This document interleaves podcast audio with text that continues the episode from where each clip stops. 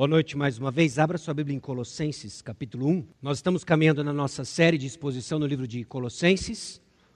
Ah, nós aqui cremos e entendemos a importância da pregação expositiva, em que o tema da mensagem, o ponto da mensagem, reflete o tema do texto bíblico. Assim entendemos que o Senhor fala conosco por meio da Sua palavra. Os objetivos dessa série têm sido conhecer mais da pessoa do Senhor Jesus Cristo nós sabemos e reconhecemos a necessidade de conhecer mais da pessoa do Senhor Jesus Cristo. E assim fortalecemos nossa fé. Nossa fé tem deficiências, nossa fé precisa de receber do Senhor instrução, precisa ser nutrida e entendemos então que conhecer mais de Cristo Jesus irá nutrir nossa fé. Até agora, nas duas mensagens anteriores dessa série, nós vimos como a palavra de Deus, o Evangelho, cria o povo de Deus. E esse povo de Deus é marcado por fé, amor e esperança. Na segunda mensagem, a partir do versículo 9 até o versículo 13, nós lemos a oração do apóstolo Paulo em total coerência com o que ele entende ser aquilo que o Evangelho conquistou por nós. O conhecimento de Deus, então, é o ponto central da oração do apóstolo Paulo, com o objetivo de viver de maneira agradável a Deus, frutificando em toda boa obra, crescendo no pleno conhecimento de Deus sendo fortalecidos com todo o poder e dando graças ao Pai. E é nesse contexto em que o apóstolo Paulo desenvolve então uma exposição da pessoa do Senhor Jesus Cristo, sabendo que lá no meio dos colossenses impera e começa a crescer uma heresia. A heresia então que pregava a necessidade de um sistema de religioso complexo, ou práticas legalistas, ou misticismo, ou simplesmente práticas ascetas. São práticas ah, que tinham como objetivo garantir um, uma elevação espiritual. E o apóstolo Paulo diz: tudo isso parece muito sofisticado, tudo isso parece muito sábio, mas isso não tem valor algum contra a sensualidade, não tem valor algum contra a carne. Cristo é melhor. Cristo é melhor. E é nesse contexto que eu reflito no momento em que nós estamos, do nosso anseio presente. Nosso anseio presente. E quando eu digo anseio presente, não de uma maneira combinada, mas na própria providência de Deus, em que nós nos encontramos como nação numa crise de desabastecimento. Nós vivemos, meus irmãos, em desordem. Nós vivemos em desordem. Não só em função do que aconteceu na última semana, mas não demora muito tempo para eu provar para você que nós vivemos ciclos de desordem. Essa desordem faz então com que nós experimentemos consequências físicas. Em particular, o fato de não sabermos quanto vai durar o nosso tanque de combustível, o quanto vai demorar e vai, vai, vai ter comida nas prateleiras. São desordens físicas. Nós experimentamos essa desordem física, há consequências físicas. Talvez tão sérias ou mais sérias como elas são as desordens espirituais. Nós experimentamos as consequências espirituais das desordens. Talvez crises emocionais que nós passamos, a própria desordem física gera em nós ansiedade. Talvez você sua frio só de pensar como você vai ah, pensar suas prioridades durante a semana. Talvez alguns já mudaram as suas prioridades. São desordens espirituais. Nós esperamos então restauração e harmonia, tanto no âmbito físico quanto no âmbito espiritual. A desordem que nós vivemos faz crescer em nós o anseio por harmonia, por restauração, e que de uma forma última nós ansiamos por um restaurador. É nesse contexto, inclusive, que nós vivemos como nação, que cria-se um solo fértil para o aparecimento de alguém com um discurso messiânico, alguém populista, que vá seduzir nações, que vá seduzir população, para se reeleger, se aproveitar da oportunidade. Isso é apenas uma amostra do anseio que eu e você temos por um restaurador. E a passagem de hoje, de uma certa forma, ela responde a esse anseio. responde a esse anseio. Vê se você conhece esse lugar aqui. É familiar esse lugar? A pequena Lucy, ao lado do poste, entrando em Nárnia. Que imagem! Essa imagem do livro, uh, do filme, né? primeiro do livro, depois do filme, o leão, a feiticeira e o guarda-roupas. É interessante a figura e a importância que esse poste tem na história. Se você não conhece a história, não é familiarizado com a história de Nárnia, esse poste é o marco central da divisão entre o mundo da terra e o mundo de Nárnia. É aquilo que alguns chamam de centro do mundo, onde as coisas da terra se encontram com as coisas dos céus, representadas por Nárnia. A definição de centro do mundo, ou aquilo que alguns chamam de axis mundo, é um símbolo que atravessa as culturas humanas. Sempre quando existiu o homem pensando a sua própria história, houve algum tipo de símbolo de centro do mundo. Esse eixo da humanidade, que supostamente faz a divisão entre as coisas da terra e as coisas dos céus. Essa imagem representa um centro no qual a eternidade e a terra encontram-se entre os quatro cantos do mundo. E muitas religiões propõem esse centro de mundo. Os gregos antigos acreditavam no Monte Olimpo, a casa dos deuses, que fazia então essa mistura entre as coisas da terra e coisas dos céus. Aliás, muitos filmes de super-heróis trazem um pouco dessa mitologia. Gente que é metade humana, metade Deus. Isso sempre fascinou o homem. Fascinou os gregos, fascinou os egípcios com as pirâmides. Era um centro do mundo, onde havia o lugar de encontro entre divindades e humano, o ponto de contato entre nossa experiência da terra e a experiência supostamente dos céus. Os mesopotâmios acreditavam nos zigurates, uma espécie de pirâmide que tinha e desempenhava o mesmo papel. O ponto é o seguinte, meus irmãos: é inato ao homem procurar algum tipo de ponto de contato entre as coisas da terra e as coisas dos céus. Nós ansiamos por uma divindade que dê sentido às coisas da terra e que nos apresente uma proposta de restauração e que seja permanente. Isso é um anseio do coração humano. E o que é fascinante na passagem de hoje é que nós vamos ver qual é a proposta da nossa fé, o que o cristianismo apresenta como centro do mundo e a diferença do restante das ideias. Jesus Cristo é maior que tudo. E por isso, Cristo é reconciliador de tudo. Em tempos de caos, que a esperança da nossa fé cresça em nossos corações construindo a certeza de que em tempo de caos, quando ansiamos por reconciliação, nós olhamos para aquele que é acima de todas as coisas, das coisas criadas e das coisas espirituais. Jesus Cristo apresenta este centro de mundo, não de poder, mas de fraqueza, não de honra, mas de vergonha, mas definitivamente um lugar onde as bênçãos celestiais vieram sobre nós não é um poste charmoso e iluminado, como o de Lucy. Não é uma cidade fortificada ou uma pirâmide bem projetada. Mas é na cruz do Calvário onde Cristo Jesus reconciliou sobre si todas as coisas. E em meio ao caos, meus irmãos, que nós experimentamos o anseio que a nossa alma tem daquele que reconcilia todas as coisas nos céus e sobre a terra, e o seu nome é Jesus Cristo, e ele assim o fez, não numa pirâmide, não num poste iluminado, mas na cruz do Calvário. Colossenses capítulo 1, versículos 15 a 23. Este é a imagem do Deus invisível, o primogênito de toda a criação pois nele foram criadas todas as coisas nos céus e sobre a terra, as visíveis e as invisíveis, sejam tronos, sejam soberanias, quer principados, quer potestades. Tudo foi criado por meio dele e para ele. Ele é antes de todas as coisas, nele tudo subsiste.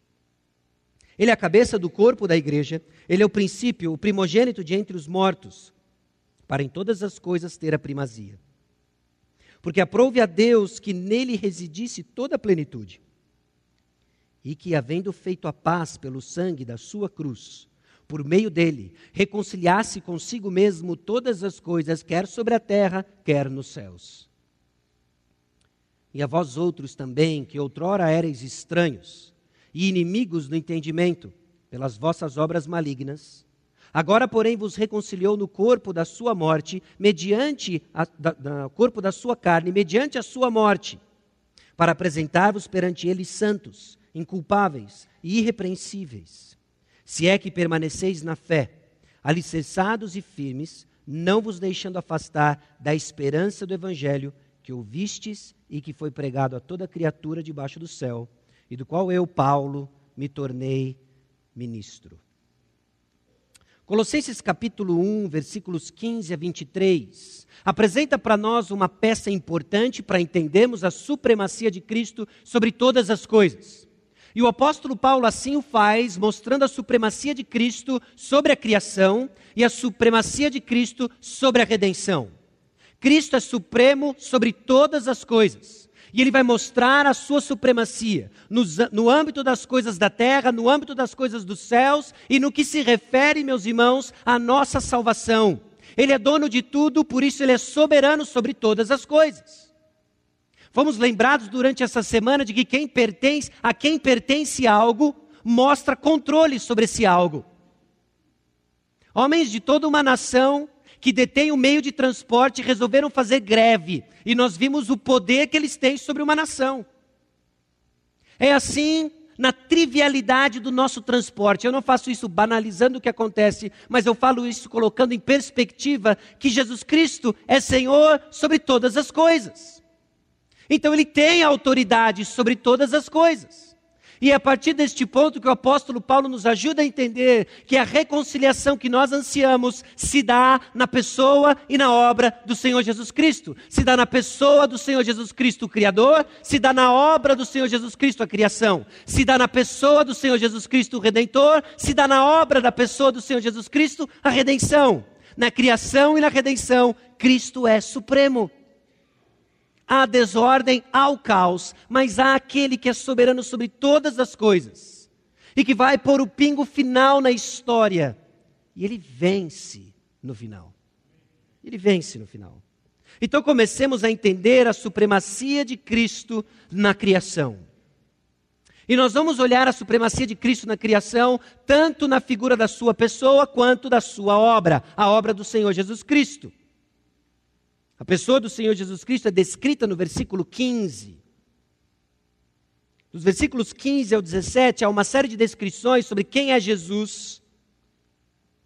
Jesus é a imagem do Deus invisível, Jesus é o primogênito de toda a criação. E são esses dois títulos que demonstram o seu relacionamento único com o Pai. Jesus Cristo tem um relacionamento único com Deus Pai. Se nós vamos crescer no nosso conhecimento de quem Jesus é, nós precisamos conhecer mais do seu relacionamento com o Pai. E qual é o relacionamento que Jesus Cristo tem com o Pai? Ele é a imagem do Deus invisível e ele é o primogênito de toda a criação. São informações importantes para compreendermos mais da pessoa do Senhor Jesus Cristo. E assim temos nossa fé fortalecida. A imagem do Deus invisível. A ideia de imagem é da onde nós tiramos o conceito de ícone, que representa algo maior por detrás de si mesmo. Jesus Cristo é o representante visível do Deus invisível e ele assim faz de uma forma perfeita. O apóstolo Paulo, assim como ele fez nas outras duas passagens que nós vimos, ele cutuca o leitor para perceber a ligação do que ele está falando com a criação, com a criação do jardim do Éden, com a criação do primeiro Adão. E ele está nos incentivando a pensar agora o contexto de uma nova criação. As coisas são recriadas em Cristo Jesus. Não mais no primeiro Adão, mas no segundo Adão. Jesus Cristo, segundo Adão. Ele sim é a imagem do Deus invisível. A mesma ideia nos é apresentada em 2 Coríntios, capítulo 4, versículo 4. Volte comigo em 2 Coríntios, capítulo 4, versículo 4.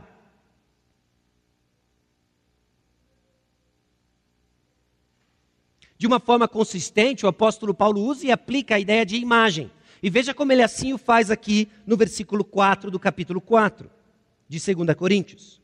Nos quais o Deus deste século cegou o entendimento dos incrédulos, para que eles não resplandeça a luz do evangelho da glória de Cristo, o qual é a imagem de Deus. Cristo é a imagem de Deus. Se o mundo vai conhecer a Deus, vai ser por meio da sua imagem, Jesus Cristo. E é nele a glória de Deus, o próprio Deus se torna manifesto. Nós conhecemos a Deus, nós conhecemos a glória de Deus por meio da sua manifestação, Jesus Cristo. Jesus Cristo não é uma manifestação do Deus Pai apenas. Jesus Cristo é uma pessoa, parte da Santa Trindade, e nele nós conhecemos quem Deus é. Essa é a ideia. Gênesis 1, 27, Colossenses 3, 10, Romanos 8, 29, são todas passagens que, em cima deste contexto da nova criação, nos aponta para entender mais quem Cristo é. Olha o que esse Brian Hedges diz para nós. Nos mostra que, como imagem do Deus invisível, o Filho não apenas revela o caráter de Deus e sua natureza, mas ele também carrega perfeitamente a imagem de Deus como o novo Adão ele nos mostra como é de fato ser humano. Se você quer entender de fato o que o homem deveria ser, você precisa conhecer a pessoa do Senhor Jesus Cristo, o segundo Adão. E é nele, meus irmãos, que nós somos recriados à imagem e semelhança de Deus. A imagem e semelhança de Deus que foi distorcida em Gênesis capítulo 3, que foi distorcida no jardim, onde nós fomos entregues às nossas próprias paixões, onde nós nos tornamos alienados de Deus, onde nós nos tornamos hostis para com Deus, onde nós nos equipamos de obras malignas. É redimida na pessoa do Senhor Jesus Cristo, é recriada na pessoa do Senhor Jesus Cristo. Porque Ele é a imagem visível do Deus invisível. Não só o versículo 15 nos aponta um atributo importante para entendermos quem Cristo é, a imagem do Deus invisível, como também ele é o primogênito de toda a criação. Ele é o primogênito de toda a criação. E eu entendo que é neste versículo que muitas vezes nós ah, nos deparamos confusos sobre o fato de se Jesus Cristo ele é criador ou ele, se ele é uma das partes da criação de Deus.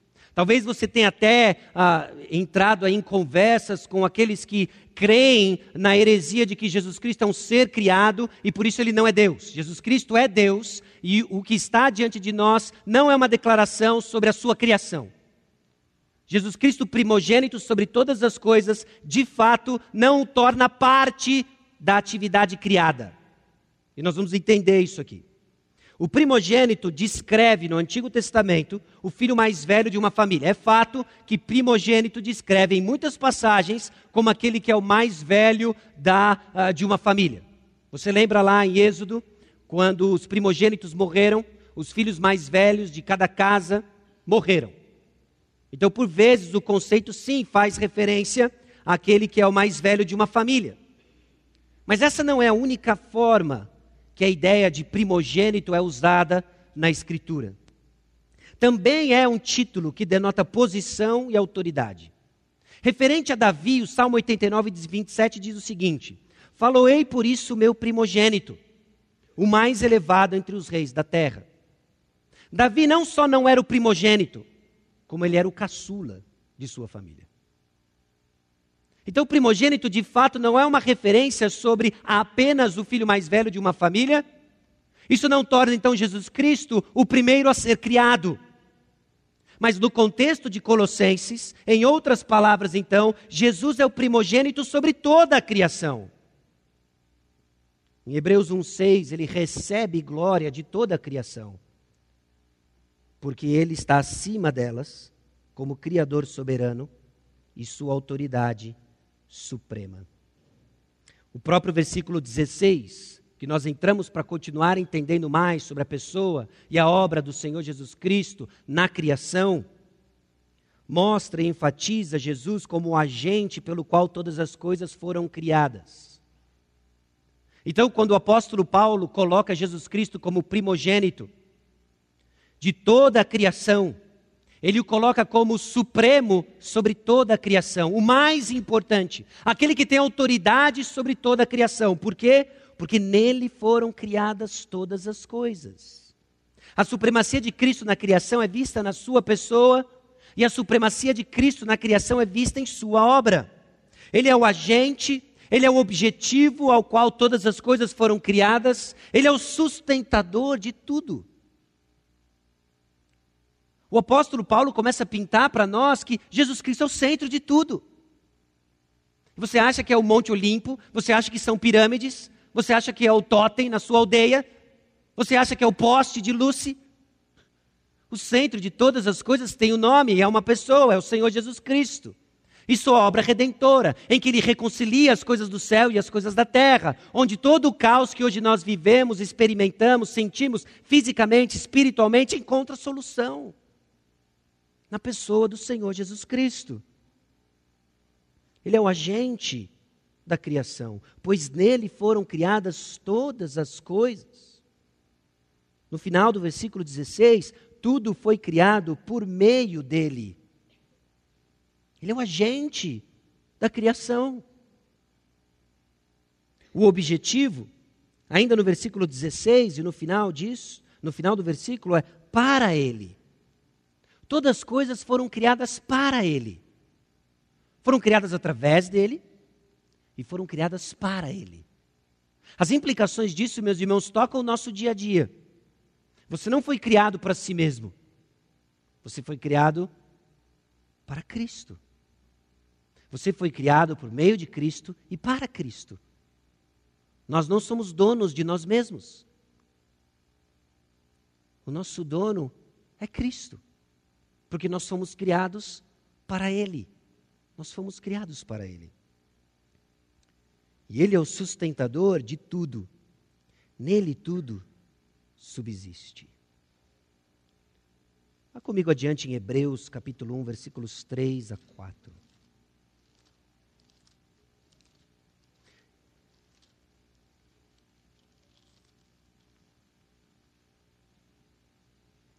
Quando nós somos constantemente bombardeados por uma série de filosofias que moldam nossa maneira de pensar, nos pegamos desprevenidos de que, por vezes, nós começamos a crer num Jesus Cristo estranho à Bíblia.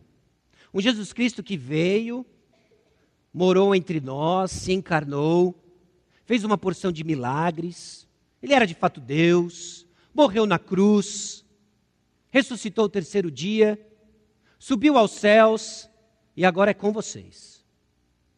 Não sei se você já percebeu esse tom muitas vezes, a maneira como nós reagimos a certas circunstâncias, como se Jesus Cristo não fosse participante ativo da história.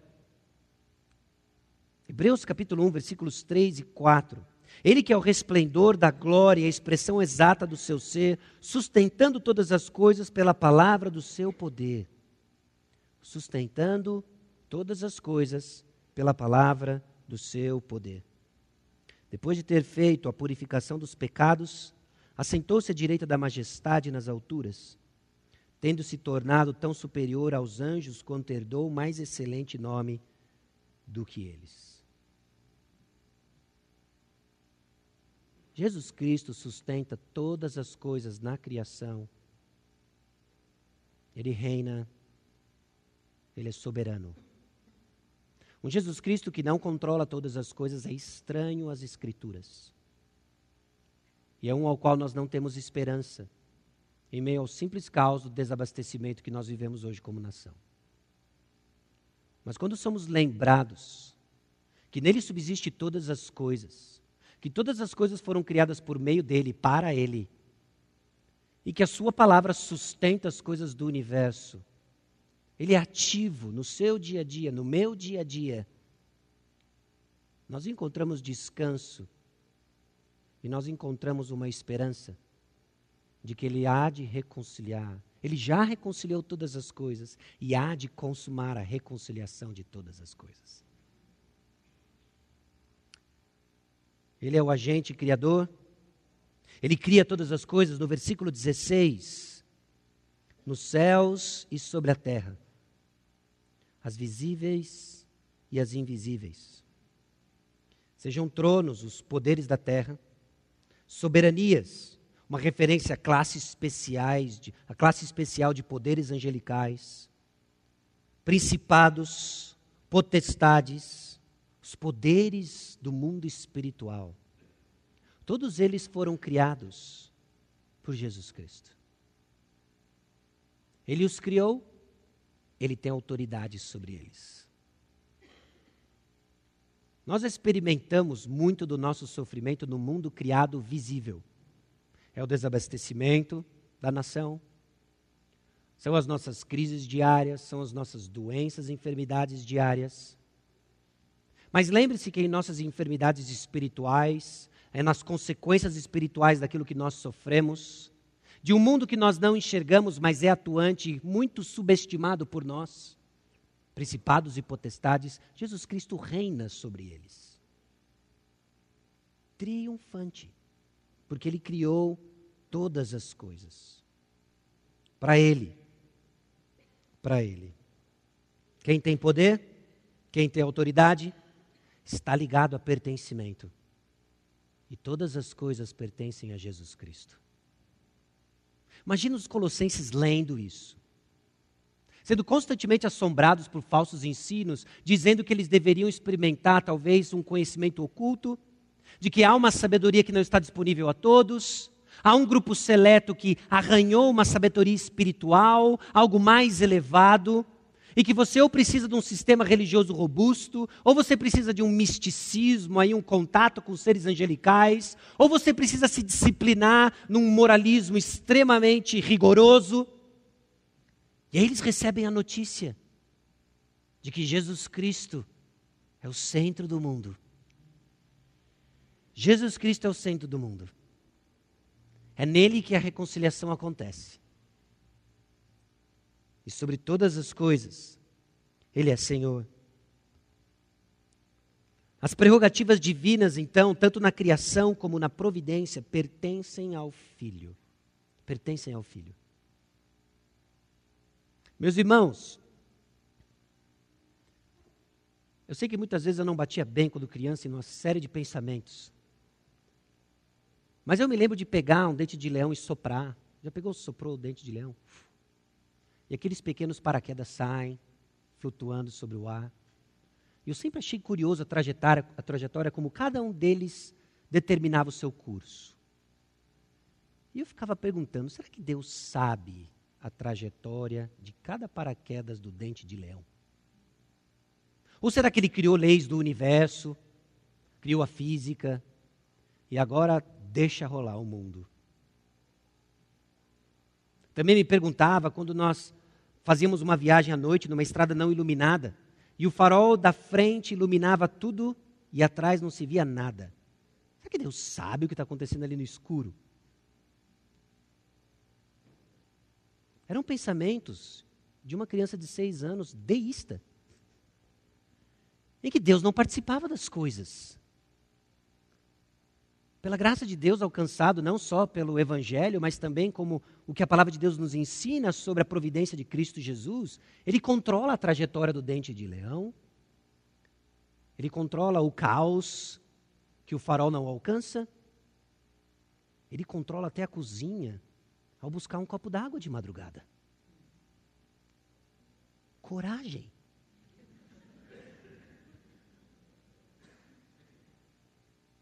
Ele é o Criador de todas as coisas. E aí nós vemos o Supremo Criador condescendente, de uma forma positiva, não pejorativa, a nós, pequenas criaturas frágeis e finitas, nos sustentando com a Sua palavra. Cuidado para que você não construa na sua cabeça uma imagem do Senhor Jesus Cristo baseada nos crucifixos de hospitais. Ou imagens feitas de madeira, de gesso, do Jesus Cristo frágil, crucificado, sem poder. O nosso Jesus Cristo é ressurreto. O nosso Jesus Cristo é o Senhor do universo e sustenta todas as coisas com as palavras do seu poder. Esse é o Cristo que nós cremos, soberano sobre a criação. O que sustém o universo, então, não é uma ideia ou virtude, mas uma pessoa, Cristo. Cristo ressurreto. Tudo na criação, então, incluindo as entidades espirituais, foram criadas não apenas através dele, mas para ele. Mas para ele. Jesus Cristo é supremo sobre toda a criação. A partir do versículo 18, o apóstolo Paulo muda de marcha. E agora ele sai do âmbito da criação e ele começa a dizer que Jesus Cristo é Senhor supremo sobre a igreja. Sobre a igreja. Porque a supremacia de Cristo é vista na redenção versículos 18 a 23. A ressurreição que lança início a uma nova criação, novo capítulo. Nós somos reconstruídos em Cristo Jesus porque ele ressuscitou dos mortos. Ela é vista antes de tudo na igreja. Jesus Cristo é a cabeça do corpo, que é a igreja. É uma imagem orgânica que já nos dá algumas implicações importantes, enfatizando essa conexão íntima de Cristo com a igreja. Na semana que vem nós vamos ver, se Deus quiser, ok?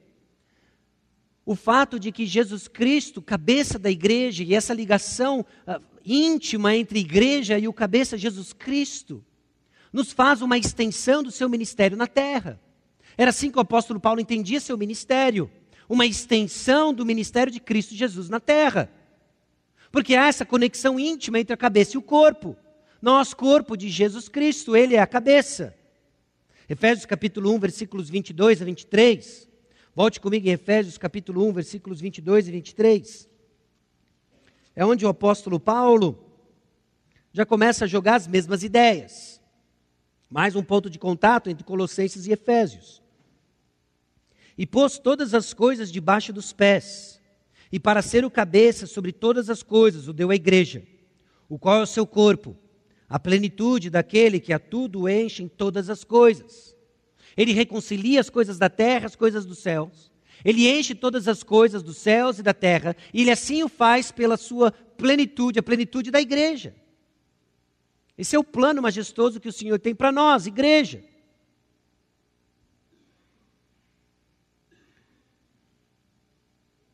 Ele é o princípio, o primogênito de entre os mortos o primeiro a ressuscitar dentre os mortos, inaugurando uma nova era da qual nós fazemos parte, na esperança da nossa ressurreição, na esperança de uma nova criação, não mais agonizando com Adão, mas na esperança em Cristo Jesus.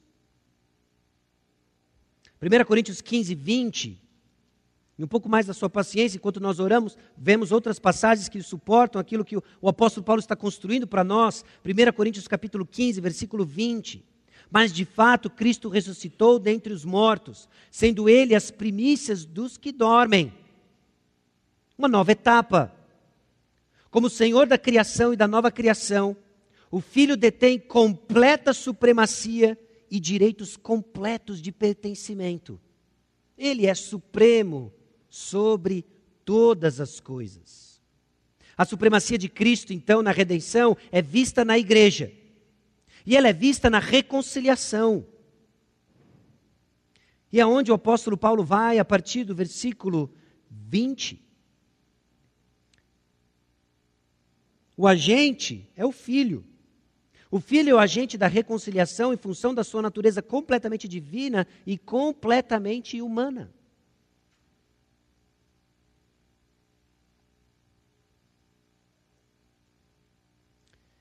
Jesus Cristo, Deus homem, completamente Deus, completamente homem. Não desvincule os dois. Não minimize nenhum dos dois. Nós carecemos de ambos. Deus, homem. Não cabe na nossa cabeça. Mas é o que a palavra de Deus nos revela acerca da natureza misteriosa do Senhor Jesus Cristo e majestosa. Ele reconciliou a necessidade é que nós estávamos alienados. Versículo 21 coloca: Éreis estranhos, nós estávamos alienados, inimigos do entendimento, pelas vossas obras malignas. A necessidade que nós tínhamos de reconciliação é descrita pelo apóstolo Paulo no versículo 21 de três formas. Nós estávamos alienados, estávamos estranhos, inimigos do entendimento e obras malignas repletos de obras malignas. E aqui é onde a visão espiritual nos encontra, meus irmãos. Porque alguns de nós têm aquele testemunho derruba avião, não é? Em que você escuta o testemunho do irmão e ele fez de tudo antes da sua conversão. É até um milagre que ele continua vivo. Passou em vários presídios, traficou drogas em múltiplos países, matou pessoas, e Jesus Cristo o encontrou. E aí você escuta isso e fala assim: esse de fato veio das trevas. Mas eu, eu vim do entardecer. Sempre teve uma luz sobre mim. É aí, meus irmãos, que a visão da palavra de Deus nos ajuda a entender todos os testemunhos aqui representados derrubam avião. Talvez você não estava envolvido com tráfico de drogas, Mas você esteve envolvido com tráfico de bolachas recheadas no maternal. Enganando os professores, burlando as normativas dos seus pais. Sofreu as consequências de múltiplas cáries. E até hoje seus pais não entendem de onde elas vieram. Logo cedo você se, você se envolveu com coisas pesadas, como desobediência aos pais, como inveja, ciúmes, coisas daqueles que os praticam não herdarão o reino de Deus. Essa é a realidade espiritual. É necessário um milagre. É necessário derrubar um avião. E Cristo fez isso, reconciliando todas as coisas na cruz do Calvário e trazendo paz. Paz, meus irmãos, não é um cessar-fogo entre inimigos. Paz não é um cessar-fogo entre inimigos, mas é a restauração cósmica e harmonia relacional debaixo do senhorio supremo de Jesus Cristo em todos os domínios existentes. O caos vai começar a fazer sentido debaixo da perspectiva da cruz do Calvário. O anseio que nós temos por ordem, por harmonia, vai ser saciado porque a cruz está vazia, Jesus Cristo ressuscitou, ele cumpriu o que o Pai lhe deu, está consumado. Que o nosso desabastecimento, que a nossa crise de gasolina apenas nos lembre que o nosso caos tem data e hora para acabar. Porque Jesus Cristo gritou: está consumado. E as dúvidas que nós temos, e o impasse que o governo se encontra, Jesus Cristo sabe a solução num soprar de dente de leão. E ele resolve. Enquanto nós ainda estamos tentando entender o problema, Jesus Cristo sabe exatamente de onde ele veio, qual é a solução, e para problemas infinitamente maiores, que envolvem o cosmos, que envolvem principados e potestades, os quais ele tem todo o domínio, porque ele os criou. Esse é o Cristo ao qual nós servimos. Essa paz é a forma como Deus junta a humanidade e toda a criação em justiça, no cumprimento dos seus propósitos e para o seu deleite, para o seu prazer, para a sua glória. Meus irmãos, note a nossa necessidade então. Nós fomos criados para ser amigos de Deus, nos tornamos inimigos. Nós fomos criados para ser filhos de Deus, nos tornamos filhos da desobediência. Nós precisamos de reconciliação e a cruz nos trouxe isso. Glória a Deus. Enquanto aguardamos então a solução do impasse que o nosso governo se encontra, vamos nos regozijar do maior impasso cósmico da eternidade resolvido por Jesus Cristo.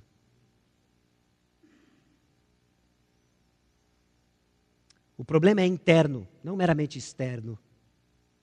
E o pecado, como inimigo, é tanto contra Deus e contra o homem. Nós não estamos funcionando bem. Não estamos funcionando bem. O problema mais dentro. E é nesse, nessa arena que o Evangelho é pregado e nós somos transformados. O meio da reconciliação o meio pelo qual Cristo trouxe shalom, paz, foi a morte de Cristo. A morte de Cristo. Aliás, o Senhor tem meios que nos humilham. Ele venceu a morte por meio da sua morte. Deus usa constantemente o veneno dos seus inimigos para a sua própria vitória. Para a sua própria vitória. E quando nos encontramos num certo sentido, no caos, vamos abrir os olhos para as oportunidades que o Evangelho vai trazer. O Evangelho vai trazer oportunidades. Vos, reconciliou no corpo da sua morte. Esses são os efeitos não só sobre o cosmos, mas sobre os indivíduos. Aquilo que Cristo completou na cruz do Calvário se aplica a cada um de nós, aqueles que creem no Senhor Jesus Cristo. O propósito da reconciliação, o texto deixa claro, no versículo 22. Para apresentar-vos perante ele santos, inculpáveis e irrepreensíveis. São palavras e são termos que nos apontam para um sistema de sacrifícios. São palavras relacionadas a sacrifícios, sem falha moral e livre de acusação. Jesus Cristo morreu a morte que morreu na cruz do Calvário para nos apresentar dessa forma, sem falha moral e livre de acusação.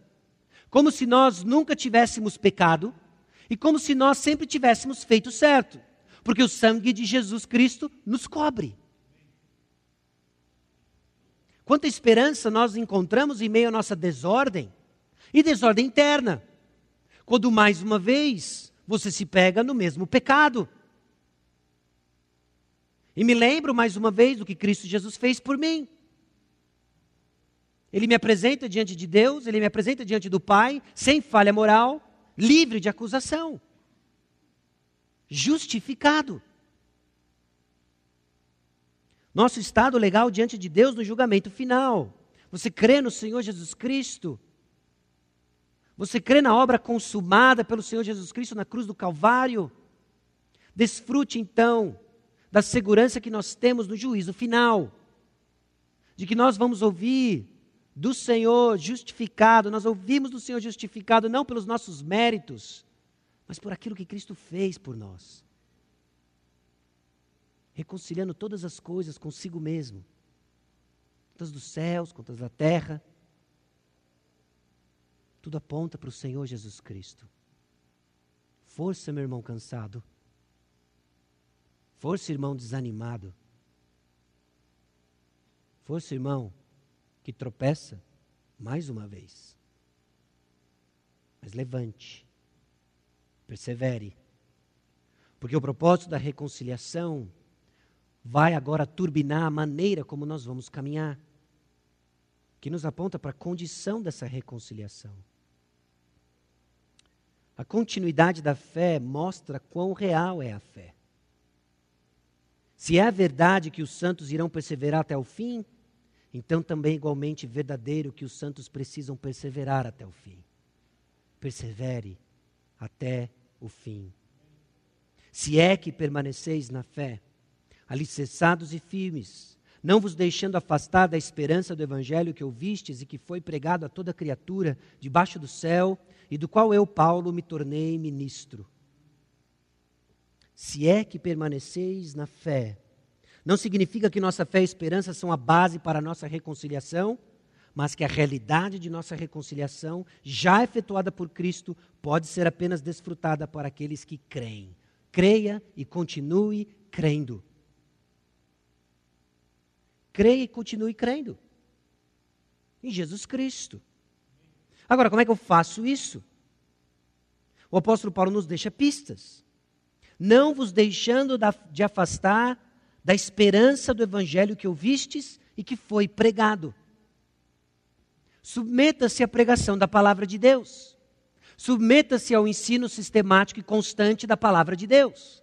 Meus irmãos, nós precisamos constantemente nos expor ao ensino e à proclamação da palavra de Deus, porque essa é uma das formas que nós vamos perseverar. Continue escutando. Tem coisas que talvez você não entenda, tem muitas coisas que eu não entendo. Tem coisas que eu não entendo na minha própria caminhada. Há pecados que vez ou outra e que várias vezes me pegam, me assediam. Então eu olho para o Senhor e pergunto: Senhor, até quando? Sim, até quando? Até quando? Até quando? Até quando, Senhor? Permaneça, permaneça ouvindo. Permaneça ouvindo, crendo de que a palavra de Deus tem o tempo certo de agir, que está nas mãos de um Deus soberano sobre todas as coisas, criador de todas as coisas, que reconciliou todas as coisas, que é dono de todas as coisas e dono do tempo. Ela há de fazer o seu efeito. Então nós vamos perseverar. O ato, meus irmãos, de que nós nunca inventamos qualquer outra coisa ao longo dos mais de 40 anos da nossa igreja, da história da nossa igreja, é porque nós cremos no efeito da palavra de Deus. E aí você rebate, puxa, mas a palavra de Deus talvez não está tão forte aqui então, porque olha o que está acontecendo conosco. Eu não sei qual é o tempo de Deus. Se vai demorar mais 40 anos, se vai demorar mais 50 anos, o que eu sei é que até Cristo voltar, nós vamos pregar a palavra de Deus. Por que, que nós precisamos pregar a palavra de Deus? Porque se os santos vão perseverar até o fim, eles precisam perseverar até o fim. Persevere e continue ouvindo a palavra de Deus. Aprenda a lidar com as suas dúvidas, aprenda a acalmar o seu coração. Aprenda a lidar com a ignorância quando nós não sabemos o que fazer. A vida conjugal vai trazer desafios, criar filhos vai trazer desafios, conviver com netos vai trazer desafios, ter irmãos vai trazer desafios, viver na igreja traz desafios, viver no Brasil tem desafios. Mas a palavra de Deus produz em nós o efeito.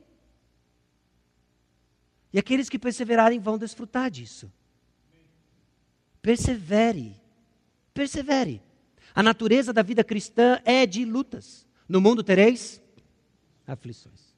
Mas tende ânimo. Eu venci o mundo. O nosso campeão é Jesus Cristo, que venceu em nosso lugar.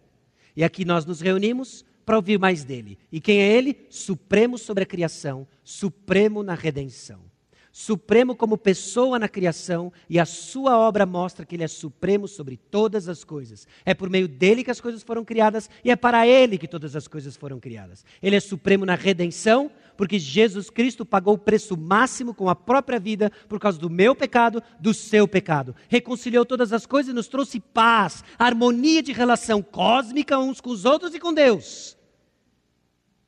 É dele que nós precisamos. É dele que Paulo fala aos Colossenses.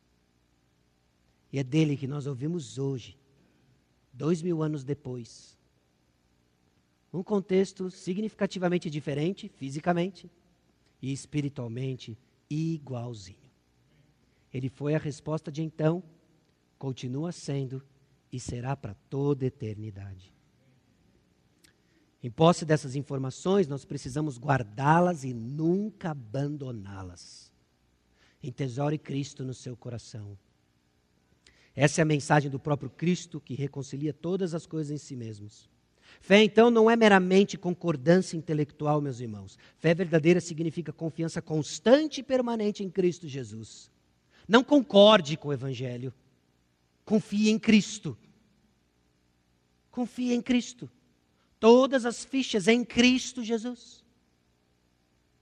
E aqui eu me arrisco dizer que Pode ser que alguns dos presentes sejam amigos do Evangelho. Não, eu acho bacana aquele negócio de Evangelho. Os evangélicos, então, são povinho lá que não, não fala palavrão tal. É mais do que isso. Significa confiança constante e permanente. Porque Jesus Cristo é maior que tudo. E por isso Cristo é o reconciliador de tudo. Nós vamos encerrar orando. Grato ao Senhor por Jesus Cristo, louvando ao Senhor por tudo aquilo que Ele é, o que Ele fez em nosso favor. De uma forma especial, pedindo a sabedoria de Cristo, conforme essa semana todos nós vamos ter que tomar decisões em vários níveis, prioridades, administração dos recursos que o Senhor nos deu, orando para que o Senhor dê sabedoria aos nossos governantes Sabedoria onde nos conduzimos até para nossa própria segurança e integridade física. Não como valor absoluto, mas como algo que precisa ser pensado. Peço a cada um que tenha cuidado na hora de voltar para casa também. Há notícias aí ah, de uma queima de pneus, acho que no Mário Covas. Não sei se essa altura já foi liberado. Talvez uma consulta antes, se esse é o seu trajeto, para que você volte em segurança. E graças a Deus, porque o Criador de todas as coisas, melhor do que anjo da guarda, está conosco. Amém? Baixe sua cabeça, vamos orar. Senhor nosso Deus e Pai, nós te louvamos por quem Cristo é e as informações contidas na tua palavra que nos informa quem Ele é, o que Ele fez por nós. Soberano sobre todas as coisas, amor sem igual que o trouxe até nós, tomou iniciativa. Enquanto o mundo procura um ponto de contato com divindades em que o homem toma iniciativa, nós cremos em Deus, que mandou seu Filho em nossa direção, nos encontrou inimigos, alienados, hostis, equipados de obras malignas, então nos redimiu nos redimiu, nos revestiu com a sua justiça e hoje nos chama a perseverar, crer e continuar crendo. Proteja, Deus, nosso coração das dúvidas, vinda dos dados inflamados do inimigo, que questionam não só a mensagem que acabamos de ouvir, mas a Bíblia de Gênesis e Apocalipse. Eu peço a Deus que o nosso púlpito não se afaste da verdade, que a mensagem da supremacia de Cristo sobre todas as coisas continue sendo proclamada, que o Evangelho, ó Deus, que reconcilia todas as coisas, continue sendo proclamado. Oramos, ó Deus, pelo nosso país, dê sabedoria aos dirigentes, dê sabedoria a cada membro da nossa igreja, cada um aqui presente, numa semana repleta de decisões, que precisamos tomar, administrar os seus impactos, na liberdade que o Senhor nos deu, ó Deus, de vivemos para o Senhor em toda e qualquer circunstância. Nós somos verdadeiramente livres em Cristo Jesus para vivermos para o Senhor. Pedimos, ó Deus, e clamamos para o ministério dos Gideões. Continue a abrir portas, ó Deus, para que a tua palavra seja entregue, despertando corações para lê-la, conduzindo pessoas à igreja e conhecer esse Cristo que nós acabamos de ouvir. É no nome precioso de Jesus que nós oramos. Amém.